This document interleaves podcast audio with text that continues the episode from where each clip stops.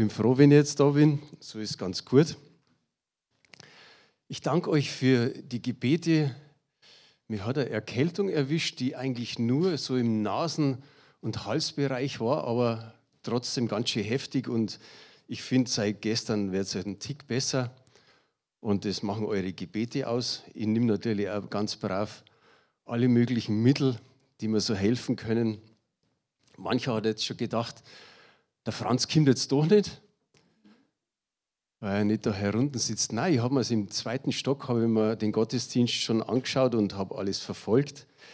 Und vielleicht hat der eine oder andere gedacht, weil der Anfang doch etwas länger war, dass man vielleicht am Franz jetzt nicht sieht. Aber ich glaube, es ist einfach ein Ergebnis von den Heiliggeist-Gottesdiensten, so dass wir einfach sagen, okay, wir stellen mal einen Gottesdienst anders um oder, oder es passiert irgendwas anders. Und wenn es nur so ein kleiner Eindruck ist, oder was heißt kleiner Eindruck, wie von der Junta, dass sie sagt, ich habe so ein Empfinden schon seit längerer Zeit, dass die Worte Geduld und Gehorsam ganz, ganz wichtig sind. Und so sage ich jetzt einfach, freue mich, dass ich Predigt geben kann. Ich habe eine ganz eine gute Predigt. Ich denke, die wird jeden ermutigen. Bloß vorher noch mal ganz kurz was. Einige haben ja schon mitbekommen, dass ich in fünf Monaten in Rente gehen kann. Was? Jetzt, jetzt, jetzt wissen es wenigstens die anderen auch. In fünf Monaten. Und die erste Frage, die da kommt, ist immer die gleiche. Was magst du denn dann? was machst du denn dann? Und dann sage ich auch eine ganz ehrliche Antwort, so genau weiß ich es nicht, weil ich gehe das erste Mal in Rente. Und alles hat irgendwo sein erstes Mal. Zum Beispiel in den Kindergarten gehen, dann in die Schule, dann eine Berufsausbildung, vielleicht heiraten, Kinder bekommen. Das ist alles irgendwo so mal das erste Mal. Und genauso geht es mir mit der Rente. Es ist im Sommer und dann werde ich sicherlich zum Wandern gehen, zum Schwimmen. Ich habe einen Enkelsohn mit drei Jahren, werde ich bestimmt auch beschäftigt werden. Und dann sieht man einfach mal ein Stückchen weiter. Mancher Rentner sagt dann immer so, hey, du weißt vielleicht schon, dass das kein Ruhestand ist, sondern ein Unruhestand. Da nicken gleich war, aber ich lasse halt einfach mal auf mich zukommen. Es wird schon irgendwas dabei rauskommen. Meine Frau sagt die letzten ein, zwei Jahre, du gehst mir nicht in Rente, wenn du kein Hobby hast.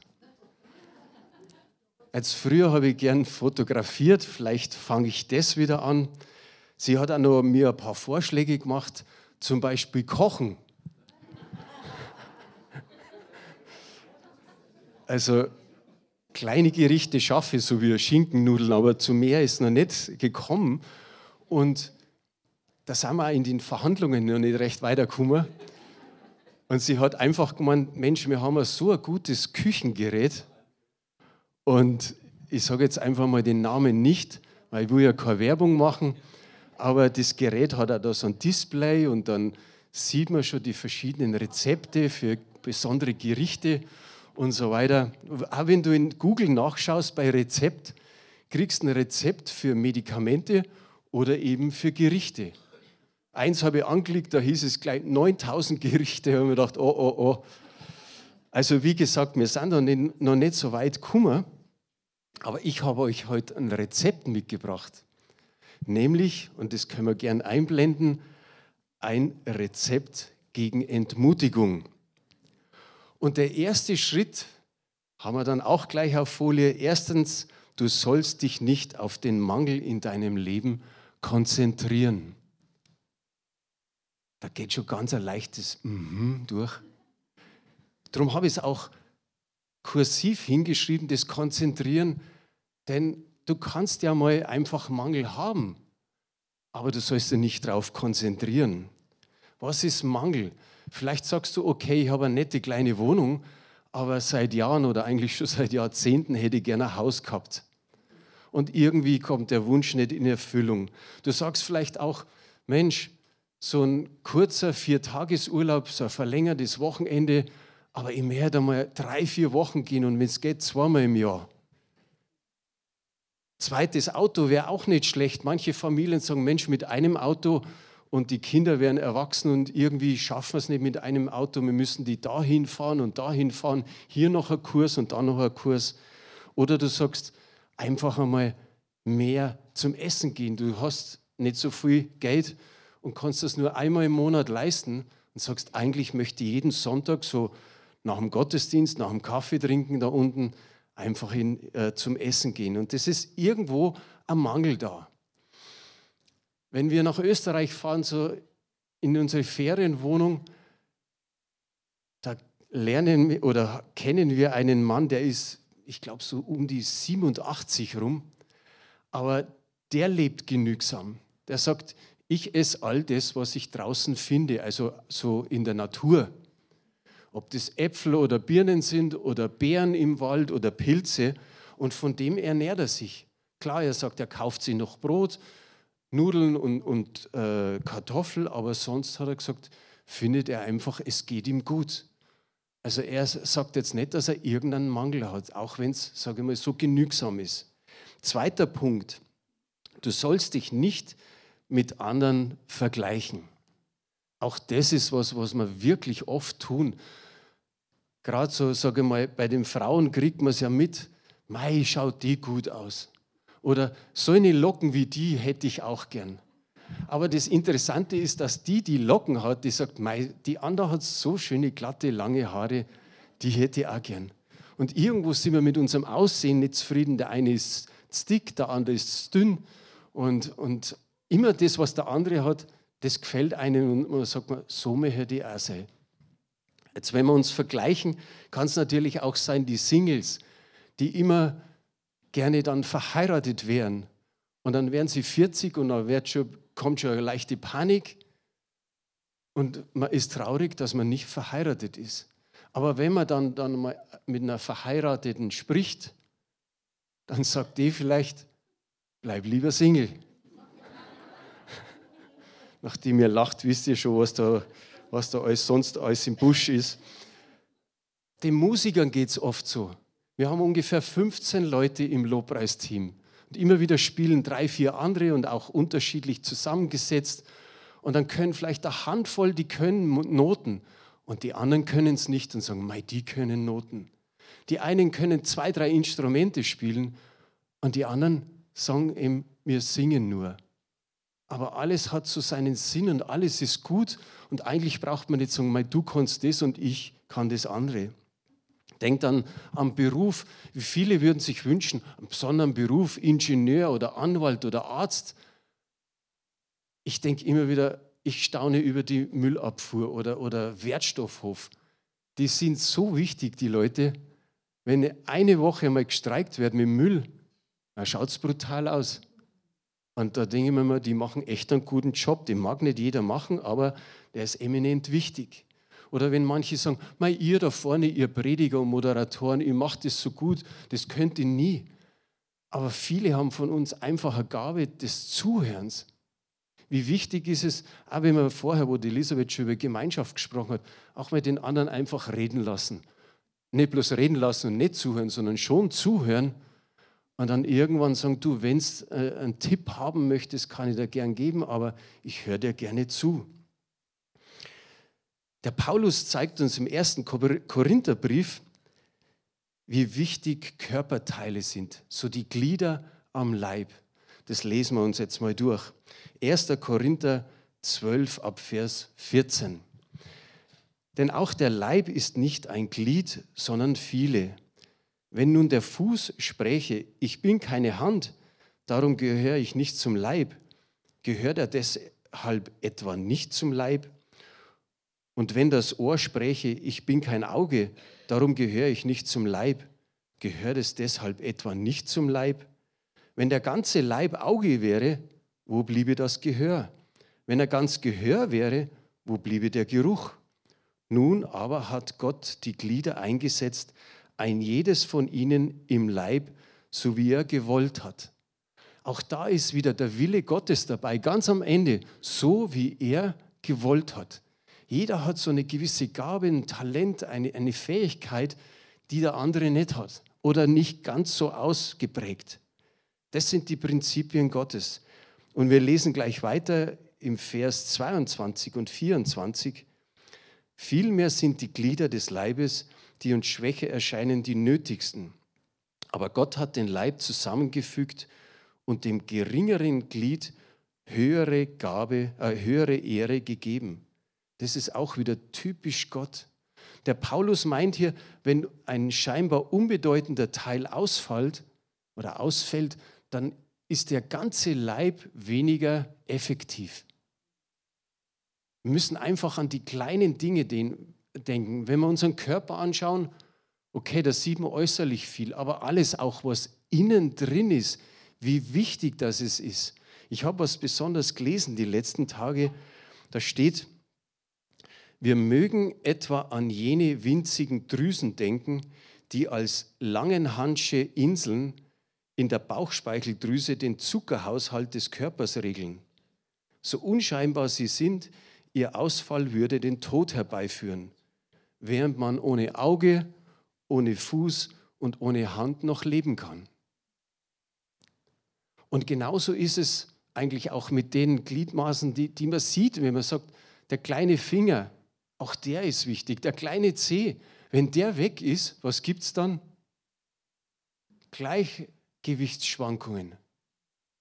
So wichtig sind die Dinge. Oder wenn wir an unsere Geschwister denken, die vielleicht seit Jahren gar nicht mehr in den Gottesdienst kommen können.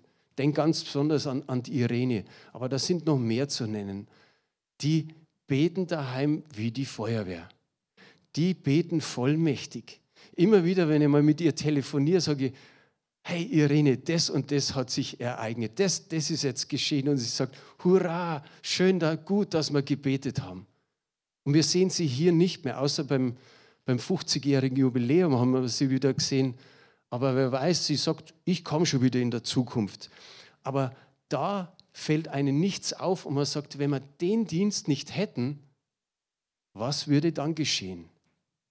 Oder wenn wir einfach mal so ja, eben an Galle denken, an, an Milz oder an, an Blinddarm.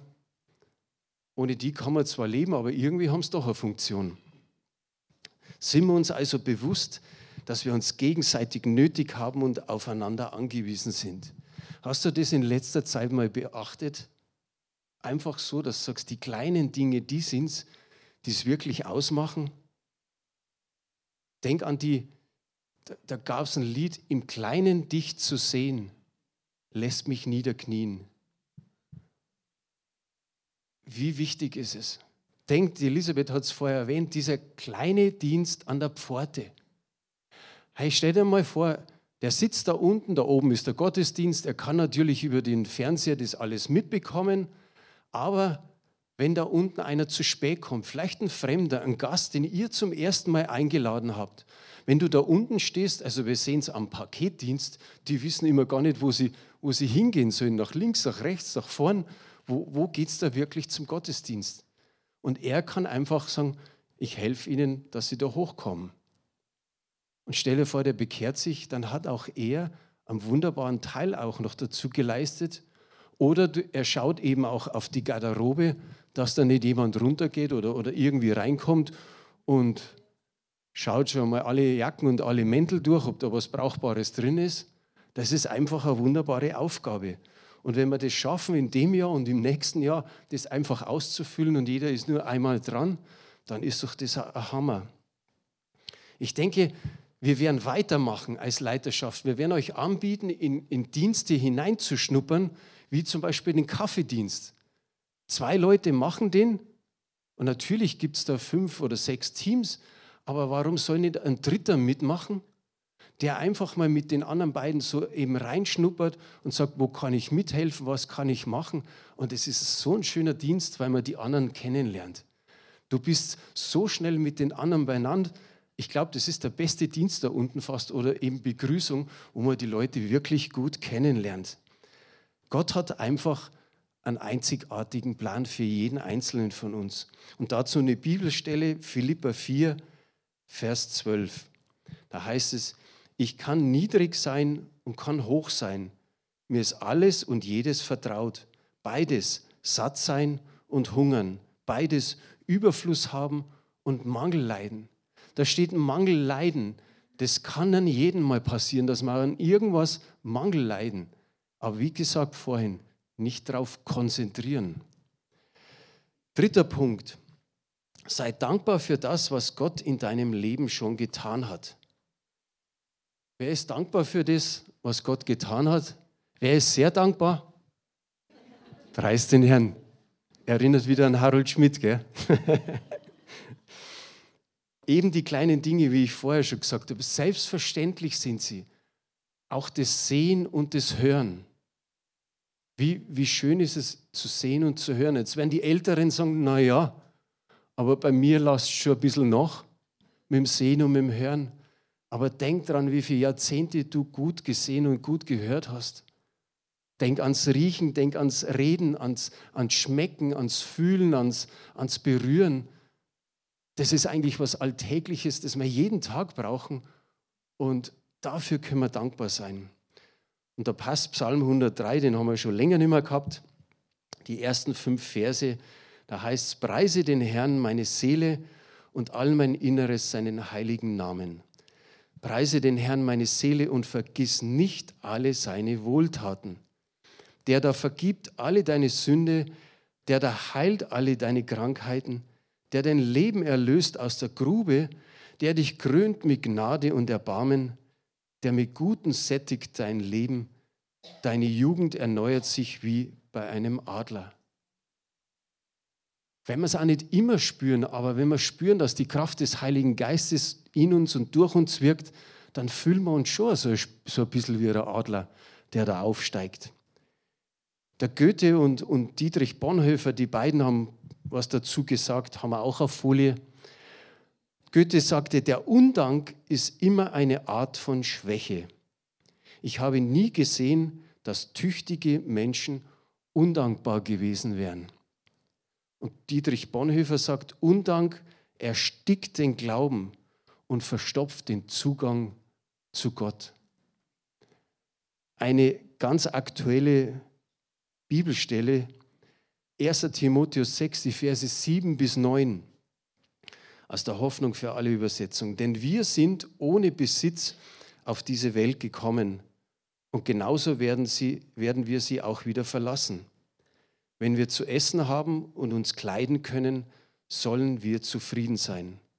Wie oft erliegen Menschen, die unbedingt reich werden wollen, den Versuchungen des Teufels wie oft verfangen sie sich in seinen Netzen? Solche unsinnigen und schädlichen Wünsche stürzen die Menschen in den Untergang und ins Verderben. Wenn wir uns besondere Leute anschauen, so wie zum Beispiel der John Lennon von den Beatles, der hat Folgendes ausgesagt, wir hatten alles, waren aber nicht glücklich. So geht es oft denen, die viel haben, die mehr haben, Sie kommen rein in den Alkohol, in Drogen und so weiter.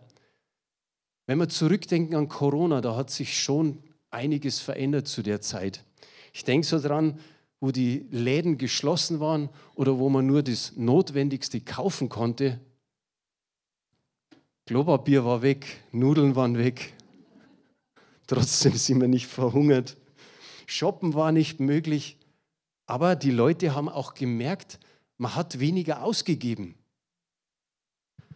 Und irgendwie haben die Leute auch gesagt, okay, es geht tatsächlich ein Stück weit anders. Man muss nicht über den Teich, über den Teich fliegen nach, nach Amerika oder woanders hin, sondern man kann auch in den eigenen oder im eigenen Land einfach einmal Urlaub machen. Da sagt man eigentlich, weniger ist mehr.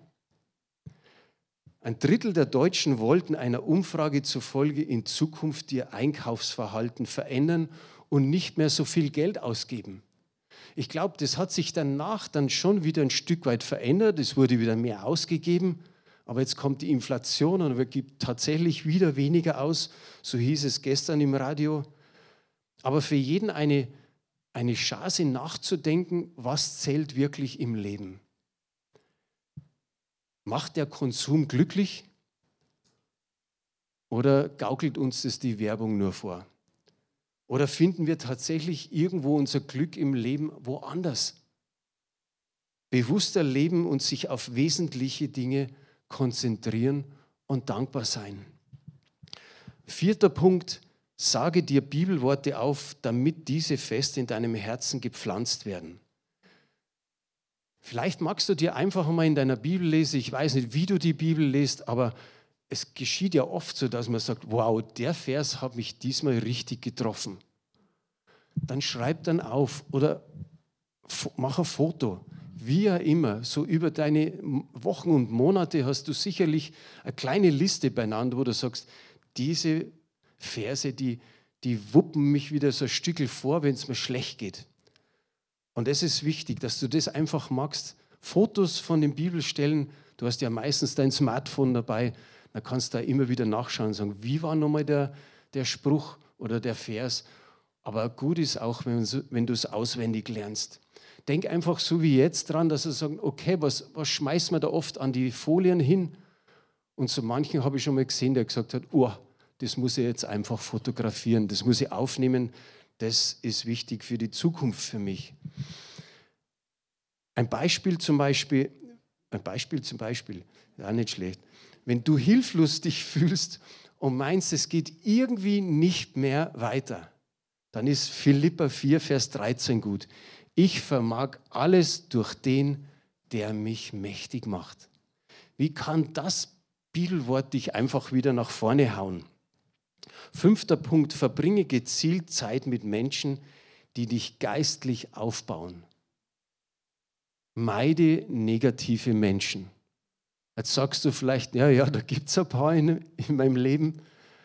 Und es ist schwierig, dass man gleich sagt, mit dir will ich nichts mehr zu tun haben. Aber man kann trotzdem liebevoll, ehrlich das ansprechen und sagen, du, wenn ich mit dir zusammen bin, da da haben wir manchmal, also meistens so negative Themen, die ziehen mich runter. Ich möchte es nicht. Wenn wir das nicht ändern, dann bleiben wir mal eine Zeit lang auseinander. Alle Menschen sind natürlich unterschiedlich, haben unterschiedliche Meinungen.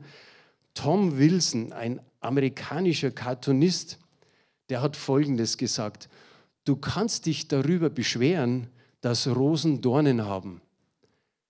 Oder du kannst dich darüber freuen, dass Rosen Dornen haben. Ah, dass, dass Dornen Rosen haben. Aber ist doch gut. Erstens mal gut, dass ihr aufpasst. Und zweitens, ich finde die Aussage einfach stark. Und die ist auch weise. Wir sollten die, uns auf die Schönheit und das Gute in allem konzentrieren, was uns umgibt die letzten Tage einfach bloß einmal so, so zum Fenster hinausgeschaut und habe mir gedacht, wow, was für ein Spiel das am Himmel immer wieder ist. Heute ist eigentlich und gestern fast nur blau. Aber wie oft hast grau und wie oft hast bewölkt und, und, und verschiedene Farben. Und gerade wenn Sonnenaufgang oder Untergang ist, wie herrlich ist das? Oder wenn in den nächsten Wochen es wieder anfängt zu sprossen, das, das Grün der Wiese wieder so richtig satt wird, wo wir uns echt nicht satt sehen können. Aber auf das müssen wir uns auch konzentrieren. Wie gesagt, immer mit geistlichen Menschen zusammen sind, die einem aufbauen. Da gibt es einen in der Bibel, der Barnabas, der ist ganz am Anfang von der Bibel, von der, von der Apostelgeschichte zu, zu lesen. Wer kennt ihn? Oh, Gott sei Dank gingen da etliche Hände hoch. Der, der Barnabas, das heißt, es ist ein Levit aus Zypern, aber er lebte da in Jerusalem und er hatte einen Acker und er verkaufte einfach den Acker, nahm das Geld und heißt, und er legte das Geld den Aposteln zu Füßen. Die Gemeinde hatte gerade so den Anfang, Tausende haben sich bekehrt und wurden getauft und sicherlich war eben Not auch da. Und er hat gesagt, komm, nehmt das Geld und versorgt einfach mal die, die schwierigen Fälle oder die, die Not haben. Und ich denke, auch da können wir sagen, es gibt einen Barnabas in deiner Umgebung und auch eine Frau, die so ist wie Barnabas.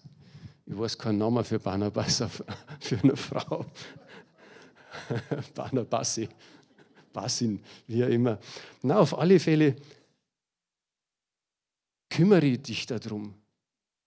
Negative Menschen ziehen dich wirklich runter. Sechster Punkt, trotz Entmutigungen gib nicht auf, weiter Gott treu zu dienen und mit deinen Gaben einfach zu dienen. Wie wichtig ist es?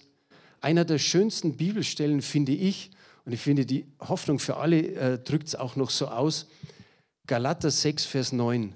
Lasst uns also nicht müde werden, Gutes zu tun. Es wird eine Zeit kommen, in der wir eine reiche Ernte einbringen. Wir dürfen nur nicht vorher aufgeben. Nur nicht vorher aufgeben. Da hinten sitzt die Bruni. Ich glaube, wenn mir nicht alles täuscht, 36 Jahre waren es, wo sie an einer Person dranblieb. Und nach 36 Jahren hat die Person gesagt, jetzt will ich Jesus in mein Leben aufnehmen. Es muss nicht immer 36 Jahre dauern. Sage ich jetzt auch den 80-Jährigen so, die Hoffnung ist da, dass es auch früher geht. Aber dass Menschen einfach sehen, du warst hartnäckig, du bist länger dran geblieben und es hat sich rentiert. In der Werbung gibt es so einen Spruch, just do it. Ja, tu es. Tu es, wenn Gott dir was zeigt, dann tu es. Er wird dich in all dem Tun stärken. Und siebtens ist eigentlich der Schluss.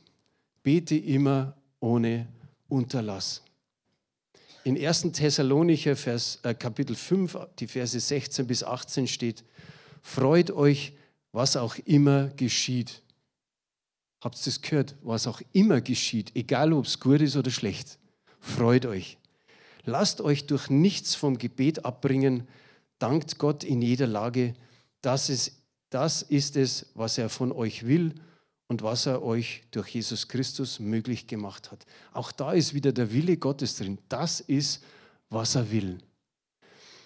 Jetzt komme ich schon zum Schluss. Ich hoffe, ich habe euch damit ermutigen können, dass das Rezept gegen Entmutigung einfach gibt. Wenn ihr es nochmal euch anhört oder, oder ihr könnt es ja auf YouTube auch nochmal sehen, schaut, dass ihr euch diese Punkte merkt. Die Bibelstellen, die kommen fast von alleine mit dazu. Aber es ist einfach wichtig, dass wir unsere Gemeinschaft genießen, dass wir schauen, wo ist da Barnabas oder eben eine weibliche Barnabasin und stürmt nicht alle auf dieselbe Person, es gibt mehrere da herin, wirklich, wenn ich so, so in die Reihen schaue, dann weiß ich, da ist einiges da. Und so preise ich den Herrn. Beten wir noch, steht gerne auf. Vater, ich möchte einfach danken. Wenn wir auf, in Richtung Ermutigung schauen, Herr, dann, dann wissen wir, dein Wort ermutigt uns so sehr.